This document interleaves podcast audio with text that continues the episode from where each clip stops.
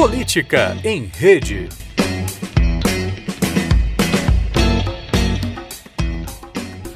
Chegamos à reta final do primeiro turno da eleição presidencial de 2018, com um cenário de disputa que vem surpreendendo, para não dizer aterrorizando, muita gente com formação e interesse variados em termos de política. E tudo isso porque o candidato a presidente pelo PSL, Jair Messias Bolsonaro, lidera a disputa com folga, chegando a mais de um terço dos votos válidos, segundo os dois principais institutos de pesquisa do país, Ibope e Datafolha. E tal surpresa se dá, tão e simplesmente, pelo fato de que muitos sustentaram a crença de que, apesar de tantos sinais contrários e seguindo as orientações das lógicas tradicionais de disputas presidenciais no Brasil, a queda, ou como gostam de chamar cientistas políticos, a desidratação do candidato era só uma questão de tempo. Nessa concepção, bastaria que começassem entrevistas e debates televisivos para a percepção pública se dar conta do despreparo do presidenciável para ocupar tal cargo. Bastaria também a brutal assimetria de tempo em rádio e televisão do candidato em relação aos seus adversários diretos. Bastaria igualmente que os palanques regionais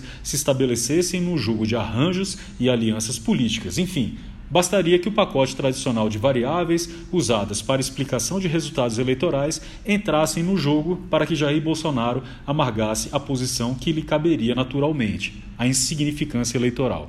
Bem, como a essa altura já sabem surpresos e não surpresos, surpreendidos e não surpreendidos, nada disso aconteceu. E isso sugere que atentemos para algumas lições se quisermos compreender Bolsonaro como um fenômeno político eleitoral. Por força do pouco tempo disponível para esse comentário, tratarei de uma dessas lições, talvez a mais importante delas. Nosso ecossistema midiático mudou significativamente com a popularização da comunicação em redes sociais digitais, as que são conhecidas aí popularmente como redes sociais. Foram essas redes que, sob o ponto de vista da comunicação política, criaram Jair Bolsonaro.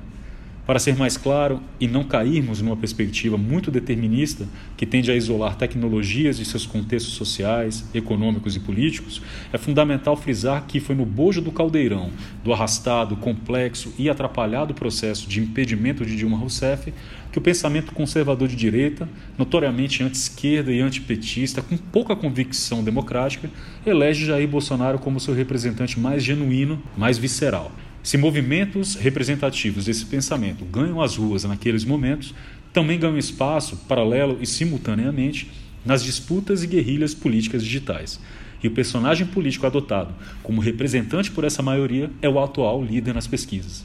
E isso não é representado apenas por conta da quantidade de seguidores que, ao longo desse processo, ele vem amealhando em suas páginas e contas, mas a quantidade de envolvimentos de adesão, curtidas, retweets, etc., que vem colecionando desde então numa relação de superioridade profundamente assimétrica em relação a seus adversários diretos. Isso já dizia muito sobre muito e podemos destacar esta constatação. Talvez o fenômeno Jair Bolsonaro se explique menos pelo que ele faz e fez nas redes digitais do que pelo que fizeram e fazem por ele. Sua militância o adotou e o carregou até aqui e com enormes chances de vitória.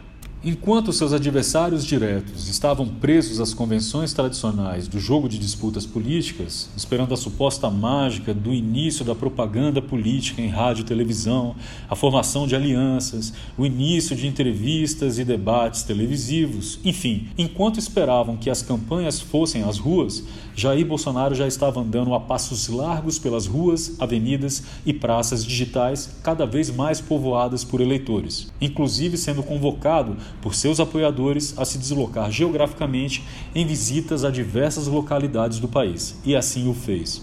Enquanto o sistema político tradicional esperava pelas forças do passado, o presente, despercebido pela maioria, carregava Jair Bolsonaro as chances de um triunfo eleitoral.